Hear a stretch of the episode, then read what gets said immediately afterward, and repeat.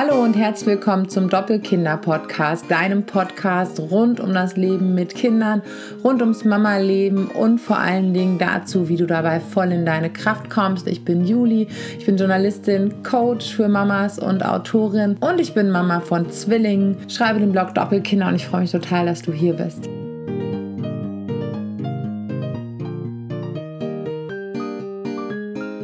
In der heutigen Episode soll es ein wenig darum gehen, wie wichtig es ist, dass wir die Gefühle unserer Kinder respektieren, dass wir gut damit umgehen und dass wir den, ja, nicht die Daseinsberechtigung nehmen. Und zwar in ganz bestimmten Situationen, in Situationen, in denen sie vielleicht hingefallen sind, in denen sie sich wehgetan haben, in denen sie sich erschreckt haben. Und zwar ist so der Auslöser für, dafür oder für, dafür, dafür, dass ich mir so viele Gedanken gerade darüber mache, ein Nachmittag auf dem Spielplatz gewesen. Und ich glaube, Spielplätze sind für uns alle einerseits total schön und spannend, weil wir unsere Kinder da toll beobachten können, weil wir sehen, ähm, ja, wie sie sich so weiterentwickeln und äh, was sie lernen. Auf der anderen Seite treffen wir da auch äh, durchaus oft mal Mütter, mit denen wir nette Gespräche führen und dann, dass ein schöner Austausch stattfindet. Aber man sucht sich ja nie so aus, wer mit einem auf dem Spielplatz ist und deswegen ist ja auch manchmal so ein bisschen ähm, ja, wie so ein Schmelztiegel der verschiedenen Familien, Typen und ähm, ja, Erziehungsstile und so weiter und so fort. Mir ist wichtig zu sagen, dass die Situationen, die ich von denen ich gleich erzähle, natürlich ähm, nur Momentsituationen war. Und ich finde es immer wichtig, sich bewusst zu machen, dass es, äh, das sind Momentaufnahmen. Wir wissen im Prinzip nie, wie komplett die Kommunikation in diesen Familien ist und wie der Umgang miteinander ist und wie die Beziehungen miteinander sind. Ich bin mir ziemlich sicher, dass es durchaus Situationen gibt, in denen fremde Menschen mich und meine Kinder beobachten und auch denken, um Himmels Willen, was ist da los? Aber auch das sind Momentaufnahmen und das möchte ich einfach vorwegnehmen. In mir haben die, diese Momente, um die es gleich geht, einfach ähm, viele Überlegungen ausgelöst, haben mich sehr nachdenklich gemacht. Aber wie gesagt, es waren Momente, die sind jetzt einfach mal beispielhaft und ich kann natürlich dadurch nicht sagen, dass es immer so in diesen Familien abläuft. Ich nehme es nur als Beispiele was das äh, machen kann mit unseren Kindern und was das vielleicht auch in unserer Kindheit mit uns gemacht hat. Also, ich erkläre einfach mal, ähm, und zwar gab es äh, eine Situation, die erste Situation, die ich bemerkt habe, war mit einem recht kleinen Kind. Ich denke mal, es war irgendwas zwischen eins und anderthalb. Es konnte auf jeden Fall gerade laufen, lief aber noch nicht ganz sicher und äh, stritzelte da äh, mit seinem Pampers Popo durch den Sandkasten und dann war da ist halt so eine, so eine kleine Kante und da ist es dann gestolpert und auf die Knie gefallen und hat, ich glaube, es waren seine Großeltern, das weiß ich aber nicht genau, die hat angeguckt und meinte irgendwie so, aua. Und ähm, dann sagte der Mann, der mit dabei war, zu dem Kind, nee, nicht aua, komm aufstehen. So, und ich dachte, da hat es innerlich bei mir schon irgendwie so gezuckt. Jetzt ist es natürlich so, dass die Reaktion unserer Kinder auf den Sturz, insbesondere wenn die so klein sind, natürlich stark davon abhängen kann, wie wir darauf reagieren.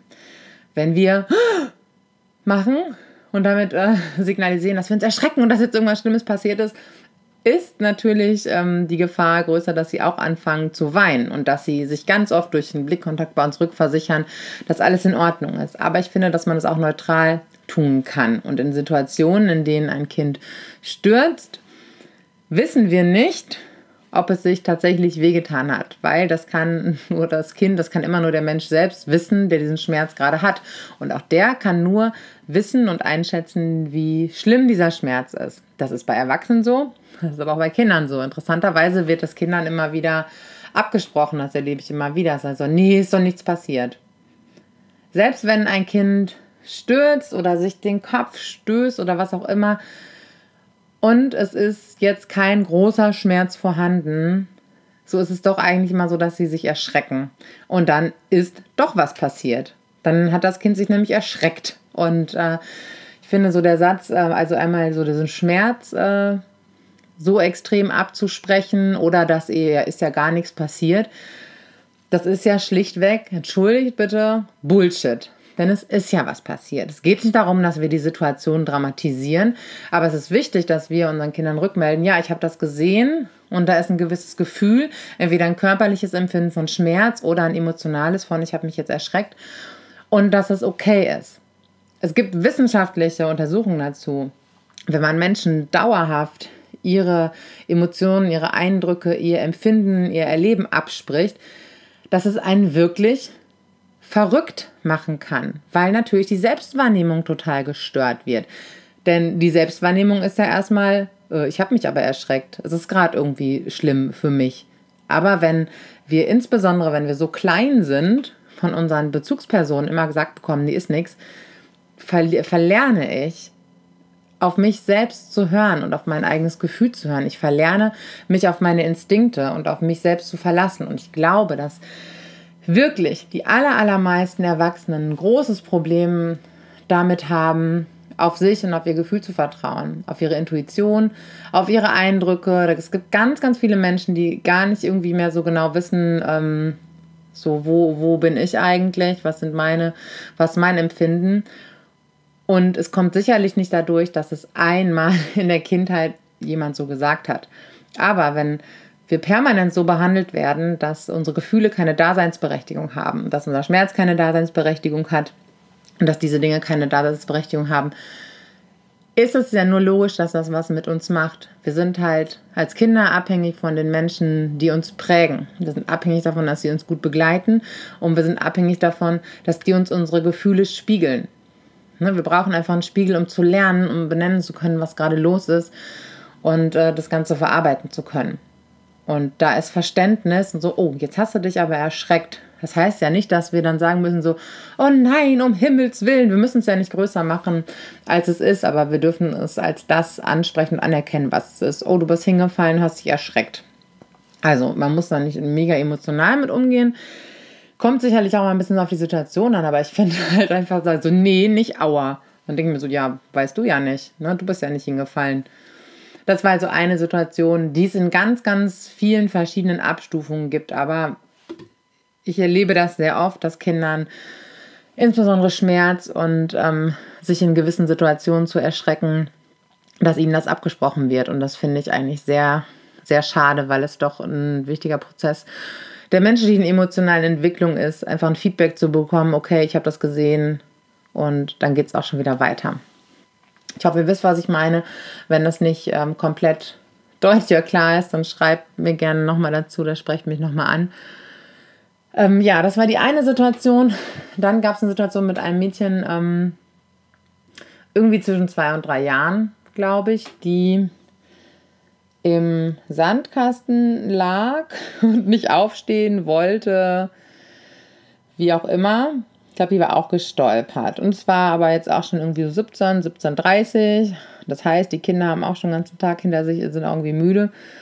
Und ähm, da sagte dann äh, der Vater zum Mädchen, ähm, ach komm, keiner mag solche so Heulsusen.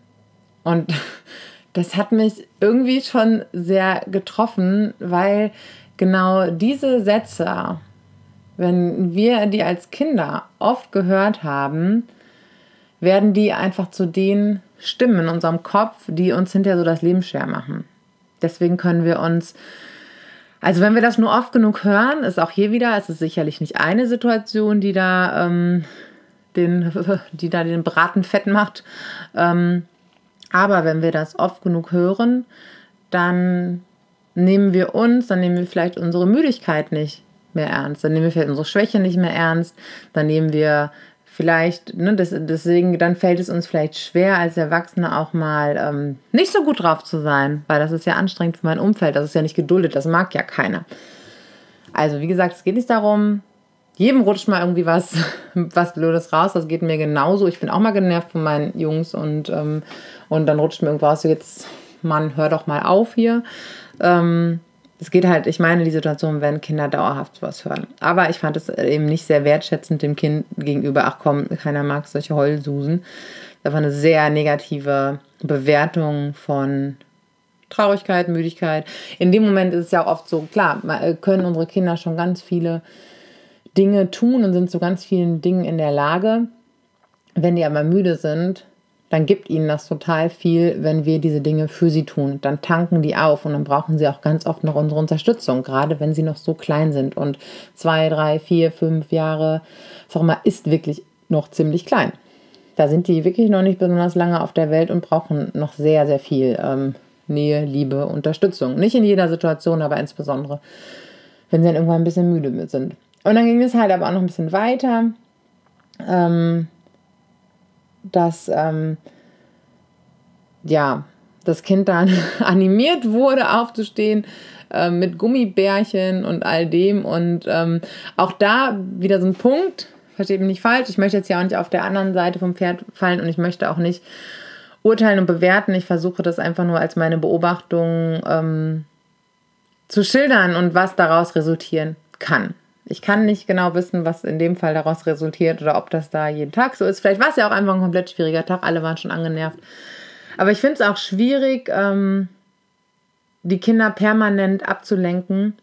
In Situationen, wie gesagt, permanent. Ne? Ich habe diese eine Situation miterlebt und durch eine Art von, von Bestechung zu irgendwas zu bewegen oder von der Frustration abzulenken. Auch wenn das für uns erstmal irgendwie einfacher ist, aber auch das speichert das Gehirn ab. Und ich weiß, wie nervig das ist, wenn ein Kind nörgelig und müde ist und dass es dann manchmal wirklich einfacher ist. Und hier macht auch, wie sagt man das, die Dosis das Gift. Ich glaube, wenn man mal irgendwie so eine Ablenkung oder so einen kleinen Motivationsverstärker ähm, nutzt, ist es vollkommen okay, weil wir Eltern dürfen es uns auch manchmal einfach machen. Gleichwohl ist es schon auch wichtig, ähm, mit Kindern einfach mal durch den Frust zu gehen, auch wenn es total nervt und ähm, es irgendwie andere Wege findet, damit einfach ein gesunder Lernprozess für die Kinder da ist, dass nicht immer alles äh, super toll ist, dass man sie nicht immer vom Frust ablenkt, weil wir alle irgendwo eine Frustrationstoleranz entwickeln müssen, um einfach eine gewisse innere Widerstandsfähigkeit zu haben für dieses Leben und für diese Welt. Und ähm, ich glaube, dass in so einer Situation, um jetzt mal den Sack da irgendwie zuzumachen, ähm, es glatter läuft, wenn man es einfach auch so ein bisschen benennt, wie es ist. Ja, okay, ich sehe, du bist jetzt auch gerade ganz schön müde. War auch ein langer Tag. Soll ich dich mal, soll ich dich mal hochheben? Soll ich dich mal auf den Arm nehmen? Soll ich dich mal ein Stück tragen? Insbesondere einer meiner Söhne ähm, braucht das immer noch öfter und Manchmal muss, sind es drei Meter, die ich ihn trage. Also viel mehr schaffe ich auch nicht. Aber ähm, der braucht einfach in dem Moment so dieses, ah ja, hat jemand erkannt, ich bin müde, ich bin schlapp, äh, ich kann jetzt auch irgendwie nicht mehr, aber da ist jemand, der mich mal eben kurz in den Arm, nimmt und ein kleines Stück trägt. Und das löst solche Situationen total schnell irgendwie auf und allen Beteiligten geht es besser und unsere Kinder nehmen daraus ganz viel mit. Im Gegensatz zu einer Situation, wo sie halt da irgendwie liegen und denken so, oh Mann, ich bin nur einfach nur müde und brauche noch mal ein bisschen Unterstützung. Wo sie denken, das ist natürlich nicht so bewusst, aber das ist halt so das Empfinden und dann ist halt keiner da. Im Gegenteil, dann kriegt man noch zu hören, dass man irgendwie so nicht äh, gesellschaftskompatibel ist. Natürlich werden sie auch das nicht so kognitiv auffassen, aber irgendwo ist so die Botschaft. Ja, also es sind oft so ganz viele kleine Situationen, die dann das große Ganze ausmachen und es ist wirklich, das System Kind ist nicht so mega störanfällig, dass eine Sache, die uns rausrutscht, eine total negative Wirkung hat. Aber ich finde, wenn kleine Menschen dauerhaft ähm, so nicht gesehen, das Gefühl bekommen, sie werden einfach nicht erkannt in dem, wie es ihnen gerade geht, dann wird es im Erwachsenenleben einfach viel schwieriger. Das heißt nicht, dass da dann immer irgendwie eine pathologische Krankheit entsteht, das ist alles dass, diese, dass das depressive, unglückliche Erwachsene werden.